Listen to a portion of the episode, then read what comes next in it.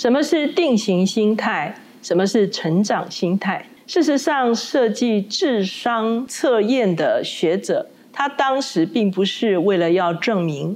智商决定一生，他乃是想要设计出更有果效的学习课程。因此，当他们设计这一套测试的时候，其实他们相信可以透过训练，透过正确的学习方法，可以提升人的注意力、判断力等等，使人可以更加的聪明。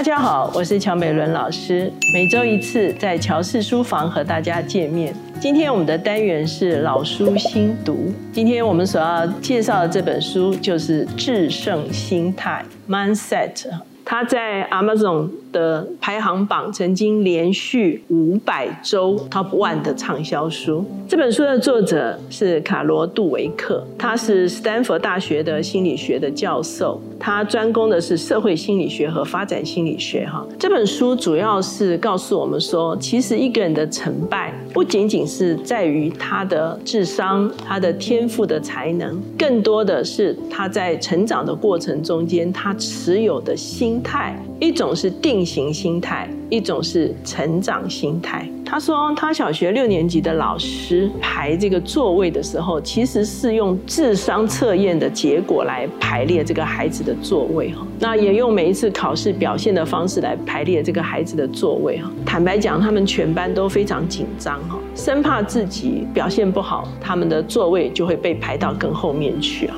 那所以每个孩子对自己的一个定位，其实就是是落在这个所谓定型心态的里面。如果他成绩好，他就觉得我好；成绩不好，就觉得我是一个失败的人。那直到长大之后，他发现很多人都活在这个所谓定型心态的里面，只是证明自己是有价值的一个心态中间。那他说什么是成长心态呢？好像是一个玩牌的人。拿到的牌可能是好牌，他拿到的牌也可能是不好的牌。可是定型心态的人如果拿到不好的牌，他就觉得说我一定会输。可是成长心态的人，无论他拿到好牌，无论他拿到坏牌，他想到的都是输赢是在我怎么去打牌的过程。他说，比方说有一个人，他在一天中间遇到了很多沮丧的事情。他曾经拿到了 C，他跟朋友通话的时候想要吐吐苦水哈，结果朋友不热衷听他讲话哈。那如果这个人是属于定型心态的话，他经历了一天不如意的事情，他就会给自己一个判断：我是没有价值的，人生是不公平的，我还是去大吃一顿吧，或者是我什么都不做，只躺在床上哈。可是如果是成长心态的人，遇到相同的事情，他会怎么做呢？他拿到 C，他就会在想说，是不是我的读书方法错了啊？我是不是可以改变我的读书方法啊？朋友，呃，我打电话，他不想听我呃诉苦哈，是不是他有他自己的问题啊？不是我不好，而是我要怎么去面对这些问题？如果是成长心态的人的话，他常常会说不入虎穴焉得虎子。可是如果是定型心态的人的话，他就会说不入虎穴就不会被吃掉。他说，定型心态的孩子往往在玩拼图的时候，会去重复玩他成功的那些拼图，而不愿意去玩一些新的他可能会失败的拼图哈。可是成长心态的孩子就想要一直玩新的游戏。在学生的里面，定型心态的人很害怕比较，常常不愿意去回答一些冒险的问题哈。可是成长心态的学生，他们常常回答，而且不见得回答是对的哈，错了也没有关系哈。至少他可以找到答案。那在婚姻的里面呢？他发现定型心态的人常常会想：我要有一个理想的伴侣，以我为中心，他会使我觉得我自己是完美的。可是成长心态的人呢？他希望他的伴侣是可以互相看出彼此的优点、缺点，鼓励彼此来学习新的东西。哈，在这个书中，他特别举了一个例子。哈，美国非常知名的一个演员哈，克里斯多夫李维哈，他其实就是。扮演超人哈，在一九九五年的时候，他在一场马术的比赛上面摔下马哈，从此之后他颈部以下完全的瘫痪。治疗之后，他开始做复健哈。想要活动他身上所有瘫痪的部分，可是医生告诉他说他有点不切实际哈，必须要接受现况。这个李维除了这件事，他不能做别的事情哈，所以他就继续的努力去想要活动他不能够活动瘫痪的那个部分哈。结果五年之后，他的手臂、他的腿跟躯干虽然没有完全的痊愈啊，可是其实已经显示说他的脑是可以发出指令，而他的这些部位也对脑。部所发出的指令是有回应的。那他整个努力的过程，使得这个脑神经界开始有一个新的想法。为什么呢？因为李维他就没有活在一个所谓的定型的心态中间，就说我就是这样，我不可能有任何的改善。他尝试做各种可能性的改善。那书中他也提到，NASA 就是太空总署哈。当他们延揽太空人才的时候，他们拒绝只有成功经验的人，他们希望能够招募这些曾经遭遇到挫败，可是从中重新振作的人。为什么？因为上太空其实挫败会太多哈。如果你从来没有失败过的话，你可能会非常马上沮丧，不能够应变。可是呢，如果经历过挫败又重新站起来的人，他在遇到各种的呃危机挑战的时候啊，他是非常具有韧性的。在书中也提到，爱迪生哈小的时候其实被老师认为是不是一个很聪明的孩子哈，然后最后他妈妈带回家去自学哈，那而且十五岁的时候他因为一个意外他就耳聋了。作家啊写他的传记的时候就发现，其实他童年的时候跟其他男孩子没有不同哈。当时候男孩子没事就是喜欢搞实验呐，玩机器啊，其实他跟其他男孩子是一样的哈，只是他后来在火车上卖报纸哈，他就学这个电报，然后所以他所有的发明其实都跟早期的这个电信通讯有关系。可是呢，真正研究他生平的人就发现，他并不是一个独立作业的人哈。他说很多人想象爱迪生就是一个人在实验室搞啊搞啊，后来电灯就亮了。他当时候成立了一个门洛帕克实验室，他其实有好多。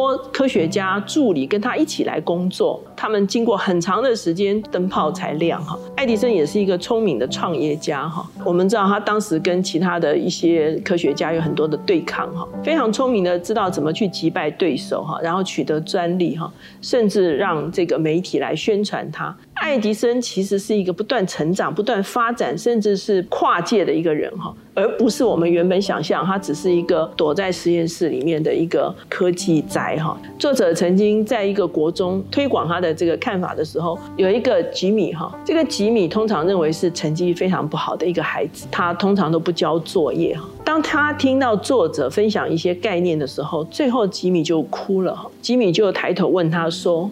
你的意思是说，我可以不必一直这么笨吗？吉米终于明白之后，他就开始写作业哈。那而且后来还提前交作业哈。为什么？因为他想要知道老师对他作业的评语。如果你赞美学生，你很聪明，他们往往就会进入到定型心态，他不能显出他的愚昧哈。所以呢，他好像学习就停止了哈。可是如果你赞美学生说你很努力的话，这样的学生通常都愿意学习新的事物。作者也提到，在运动界也很容易有这样子的情况，因为在运动界呢，就更看重一个人他的天赋哈。所以呢，他在这个书中就举了一个例子，有一本小说后来拍成电影，叫做《魔球》哈，布莱德比特演的。那他在片中就饰演一个叫做比利比恩的。棒球选手哈，比利比恩他在高中的时候其实就是一个运动全才，他是篮球队最高得分者，他是足球的四分卫，他是棒球的最佳打击者，被认为是非常天才的运动选手。可是他有一个问题，就是他没有办法面对失败。他只要失败的时候，他就不知道如何自处，或者是找人出气哈。那当然，他后来进入到了棒球大联盟，不相信他会出局哈。他认为这是一个很大的羞耻哈，很早后来就退出选手的行列。他后来就转职，转职后来成为球团的经理哈。他当时有一个跟他同时出道的另外一个选手，叫做兰尼戴克斯卓哈。兰尼是一个条件不如他的选手，可是兰尼在场上表现的丝毫不惧怕失败，能够去面对哈。他发现其实兰尼才是真正具有球员选手的一个心理素质的人哈。他就从定型心态，意思就是说我非输即赢啊，我一定要表现很好啊，转为成长心态。他开始跟他们整个球团去研究要。征募的球员都必须具有强大的心理韧性。他认为心态要比天赋更重要。这个跟他自己的过去的经验就是完全的颠覆哈。所以他后来带领整个球队在二零零二年以一百零三场胜利哈。拿到分区冠军，在二零零四年拿下世界大赛的冠军哈，在书中也讲到，在企业界也会有这个定型心态跟成长心态的不同。书中特别讲到，二零零一年的时候，安龙公司宣布破产。我们知道这个在美国是很重大的一个商业的丑闻哈，因为安龙当时候认为他们要找天生聪颖的人，这些人必须高学位，公司也付给他们高薪，他们需要展现出来他非常聪明，非常有。才能的外观，所以呢，他们整个公司就形成了一个崇拜聪明才智的文化。所有的员工都假装自己非常聪明，他们不懂得自我矫正。不会向投资人承认他们可能判断错误，很快的他们就开始说谎。那整个公司在定型心态的里面，最后就成了一个失败的企业。而吉姆·柯林斯，我们曾经介绍过他的恒久卓越的修炼。他发现成功的领导者不是魅力十足，反而是谦虚。不喜欢出风头，常常询问问题，能够面对残酷的答案，正是失败的领导者。很多时候，在人际关系中间，这两种心态也会对我们有不同的影响。他说，在婚姻的里面，定型心态的人是要找真命天子，永远合拍，命中注定，从此圆满。好，他可以猜中我所有的心意哈。可是成长心态的人在婚姻中间却认为自己是可以改变的，配偶是可以改变的，甚至关系也需要成长，需要发展。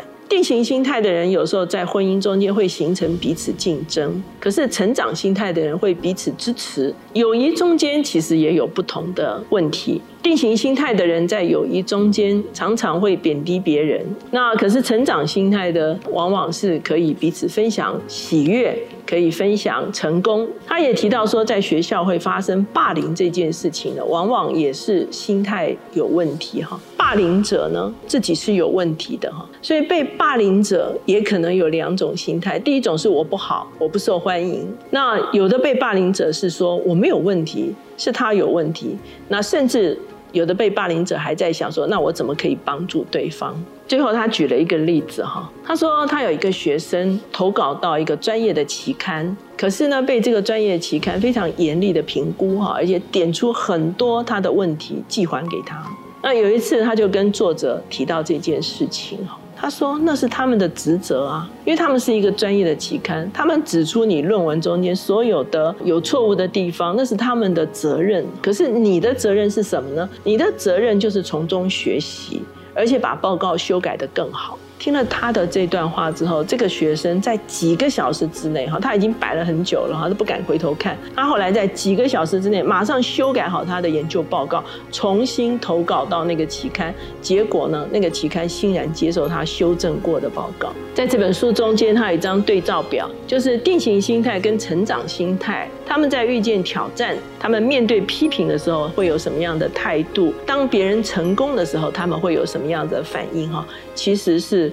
啊，完全啊不一样的哈。作者提到说，如何去培养这种成长心态的时候，他说，其实你需要去察觉自己有什么样子的定型心态，替你的定型心态命名哈。有人就说给取了一个名，他说这就是我的祖母哈，我的祖母常常这样对我说话。然后只要他出现的时候，你就知道你又落入到定型心态的里面了，你就陪伴他渐渐成长，转换成为成长心态。所以呢，今天这本《心态制胜》就推荐给大家。